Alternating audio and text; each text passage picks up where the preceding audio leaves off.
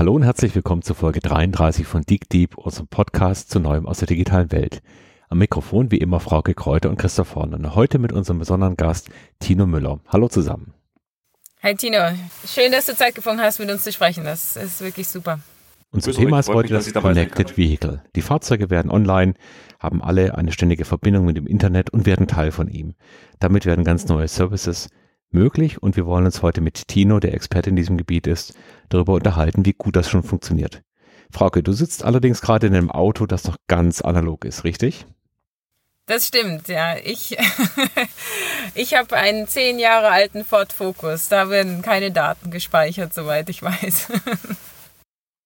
Tino, bei dir ist es genau das Gegenteil. In deinem Alltag beschäftigst du dich ständig mit dem Thema UX und Connected Vehicle. Erzähl doch mal, was machst du da bei P3? Also meine Leidenschaft äh, bezieht sich auf das vernetzte Fahrzeug, die äh, SIM-Karte im Auto, die das Fahrzeug ins Internet der Dinge einbringt und ähm, damit im Prinzip Funktionserweiterungen im Fahrzeug möglich macht und ein neues Dienstökosystem rund um das Fahrzeug. Muss ich gleich mal nachfragen, weil ich ja nicht in der Branche bin. Was heißt denn Dienstökosystem? Was muss ich mir darunter vorstellen? Also idealerweise äh, bietet der OEM durch die äh, SIM-Karte im Auto dem Kunden ein Ökosystem an verschiedenen Diensten an, die ihm das Leben erleichtern, die das Fahrzeug als Produkt attraktivieren und äh, ähnlich eines Dienste-Ökosystems, wie es zum Beispiel Firmen wie Alibaba oder WeChat aufgebaut haben, ähm, äh, einfach eine Bereicherung für mein mobiles Leben.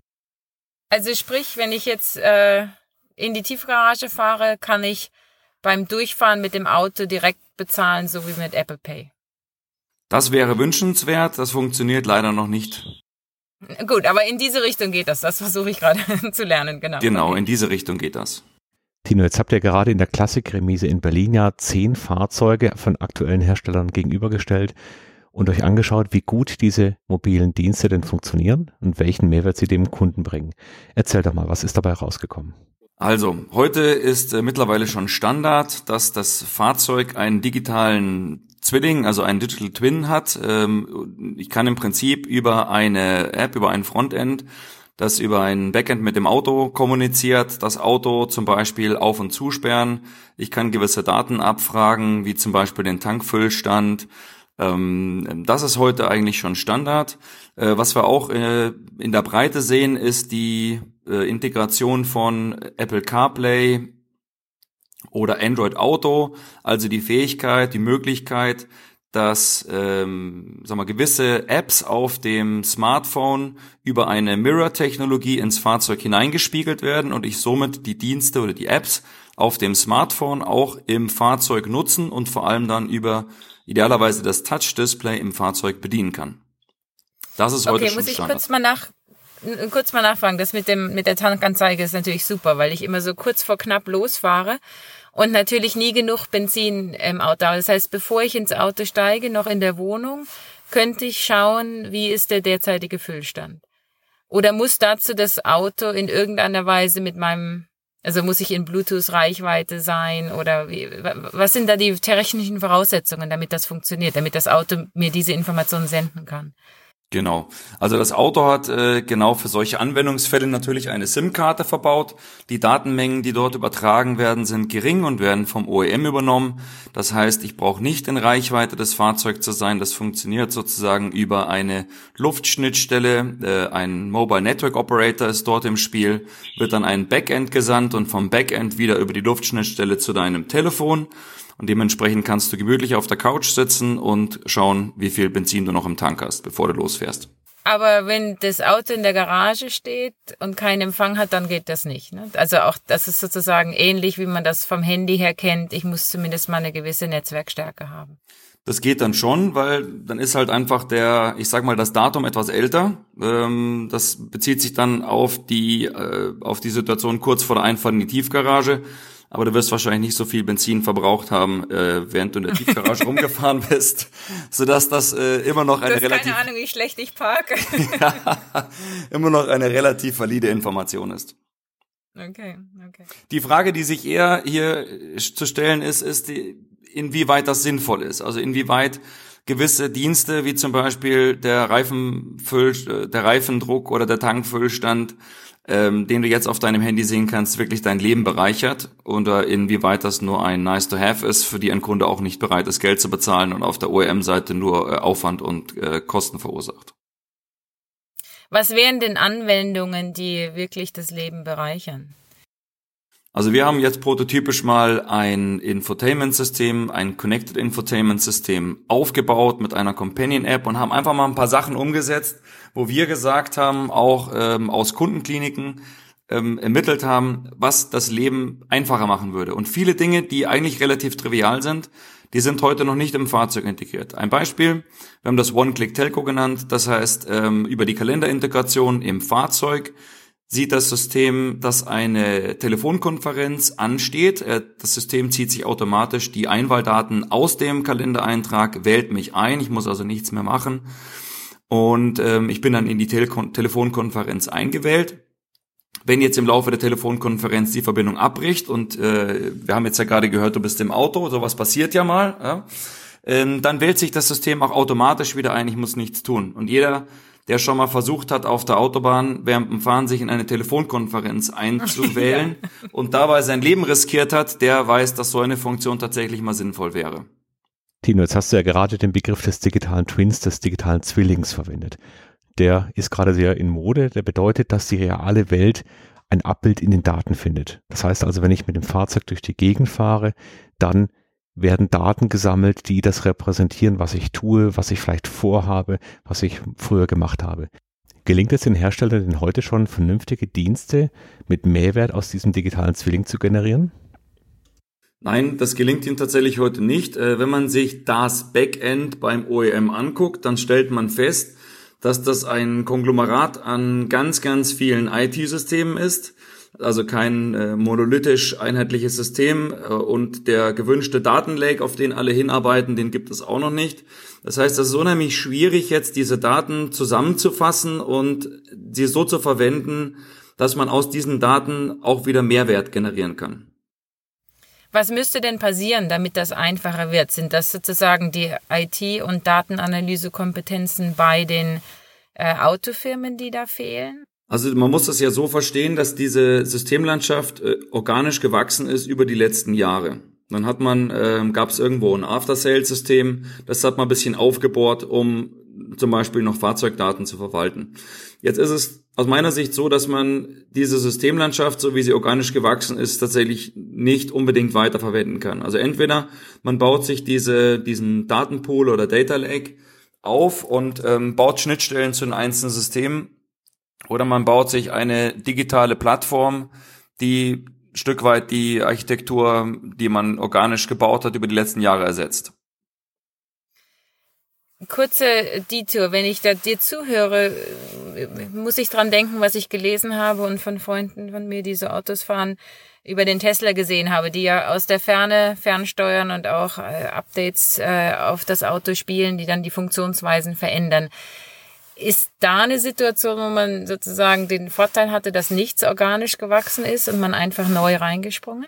Ja, natürlich. Also man hat ja dort das Auto mit einer ganz anderen Philosophie im Kopf gebaut. Und zwar hat man, und das ist auch witzig, wenn man zum Beispiel zu einem Tesla-Händler geht und sagt, zeig mir mal die Connected Services in deinem Auto, dann schaut er einen mit großen Augen an.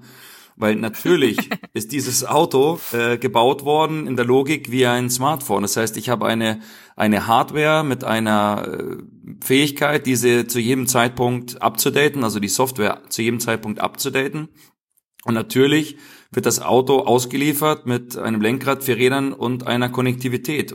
Tesla hatte einen großen Vorteil. Sie haben auf der grünen Wiese ihre Architektur aufgebaut. Und zwar sowohl die Onboard-Architektur, das heißt die Architektur im Fahrzeug, als auch die Backend-Architektur.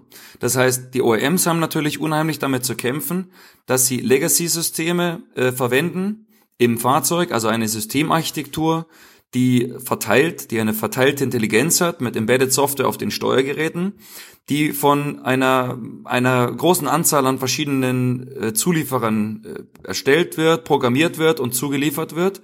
Und dass, wie gesagt, auch die Backend-Strukturen über die Jahre organisch gewachsen sind und sich entwickelt haben. Und es ist unheimlich schwierig jetzt von dieser Legacy Infrastruktur oder Legacy-Architektur wegzukommen, hin zu etwas, was sinnvoll ist und was zum Beispiel die Update-Fähigkeit über das gesamte Fahrzeug ab ermöglicht. Tino, es gibt ja also ein Gesetz, was besagt, dass immer ein Produkt so aussieht wie die Organisation, die es gebaut hat. Jetzt sind wir ja unter uns hier. Tino, was waren denn die absoluten Tops und Flops auf eurem Berliner Event, wo ihr diese zehn Fahrzeuge miteinander verglichen habt? Wir sind unter uns mit unseren tausend Zuhörern. genau. Genau, Christoph, du sprichst Conway's Law an. Ähm, das ist tatsächlich in den Fahrzeugen zu erkennen. Also man erkennt die Organisationsform der OEMs im Fahrzeug wieder. Das heißt, ähm, die Dienste stehen wie Silos nebeneinander, sind in sich nicht verzahnt und bieten kein Gesamtkundenerlebnis. Das heißt, in Summe, wenn man sich das Angebot betrachtet, ist es nicht begeisternd. Ähm, in der Presse war auch zu lesen, es ist noch viel Luft nach oben. Das war also auch nicht nur unsere Meinung, sondern auch die Meinung der, der Presse, äh, Teilnehmer, die dort äh, vertreten waren bei dem Benchmark. Es gibt sicherlich einzelne Highlights, wo man sagt, Mensch, das hat der eine oder andere OM jetzt mal gut gelöst. Das sind aber Dinge, die isoliert quasi vom Gesamtkundenerlebnis dann begeistern. Wir haben ja auch Awards vergeben, das heißt, wir haben äh, die Dienste kategorisiert und in einzelnen Bereichen gab es Begeisterungsmerkmale, zum Beispiel in Bezug auf das Thema Kommunikation, das heißt SMS, E-Mail und solche Dinge. Da hat der Porsche begeistert. Und in Bezug auf die CarPlay-Integration hat äh, BMW zum Beispiel jetzt die kabellose CarPlay-Integration umgesetzt. Porsche zum Beispiel hat äh, ein, äh, Splitscreen implementiert, über das ich äh, jetzt in der Lage bin, zwischen dem nativen Infotainment-System und dem äh, und dem gespiegelten äh, System von, von Apple immer zu jedem Zeitpunkt hin und her schalten kann. Heute war kräftig in der Presse, dass der, äh, der Bundesverfassungsschutz eigentlich gerne die Softwarehersteller oder auch Hardwarehersteller mit äh, Connectivity äh, dazu bringen möchte, dass ähm, der Bundesverfassungsschutz darauf Zugriff erhält. Und ähm, für, also für mich war die Frage, als du das eben erzählt hast, natürlich, ob das hier direkt auf die Autos auch zutrifft und ähm, ob das in irgendeiner Weise schon diskutiert wurde, ob du das mitgekriegt hast. Das wurde noch nicht diskutiert. Das kann ich mir auch sehr schwer vorstellen, weil mit der neuen Gesetzgebung, die im April in Kraft tritt, Stichwort äh, EU GDPR, ist es ja tatsächlich so, dass der dass der Kunde in Bezug auf die Ownership seiner Daten nochmal weiter gestärkt wird. Das heißt, ich habe ähm, dann das Recht, dass meine Daten gelöscht werden. Die OEMs, mit denen ich den Vertrag zur Diensterbringung eingehe, sind in der Pflicht, meine Daten zu schützen, auch wenn sie sie an Dritte weitergeben. Das heißt, ähm, selbst wenn ich jetzt als OEM die Daten an einen Dritten zur Verarbeitung oder zur Diensterbringung weitergebe, wenn dort ein ähm, Cyberangriff passiert, meine Daten dort gestohlen werden, ist der OM in der Haftung. Und das geht in den Milliardenbereich, was dort an Strafen aufgerufen werden können. Okay, danke. In der Tat eine spannende Frage, ob sich Verfassungsschutz und Datenschutz hier gegenseitig beißen werden. Tino, lass uns noch mal in die Zukunft schauen. Wenn wir fünf Jahre nach vorne gehen, alle Fahrzeuge werden vernetzt sein. Was ist deine Prognose? Welche kundennutzbaren Features werden wir sehen? Wie wird die Welt des Connected Vehicles in fünf bis zehn Jahren aussehen? Was also aus meiner Sicht passieren wird, ist, dass man davon wegkommen wird, Dienste einzeln, wie man es heute tut, als Sonderausstattung zu verkaufen und äh, dann der Meinung ist, dass die Kunden dafür Geld bezahlen werden.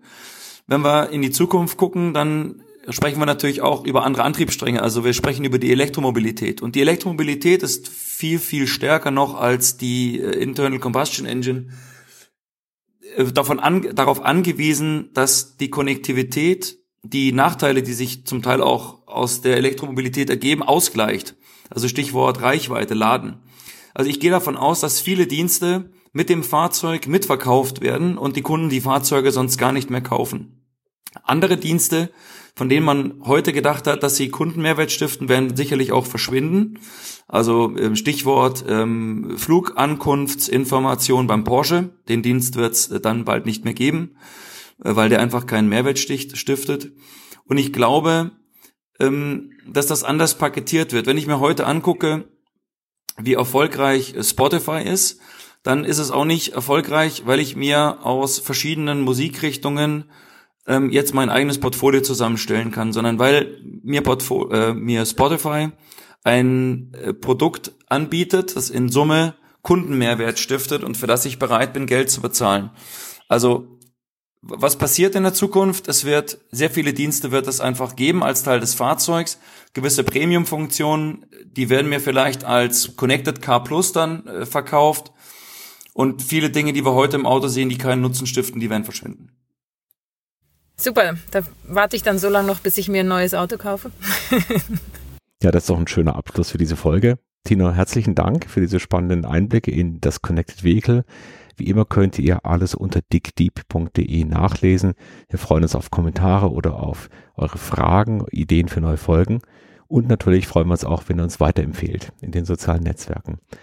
Tino und Frauke, macht's gut und herzlichen Dank.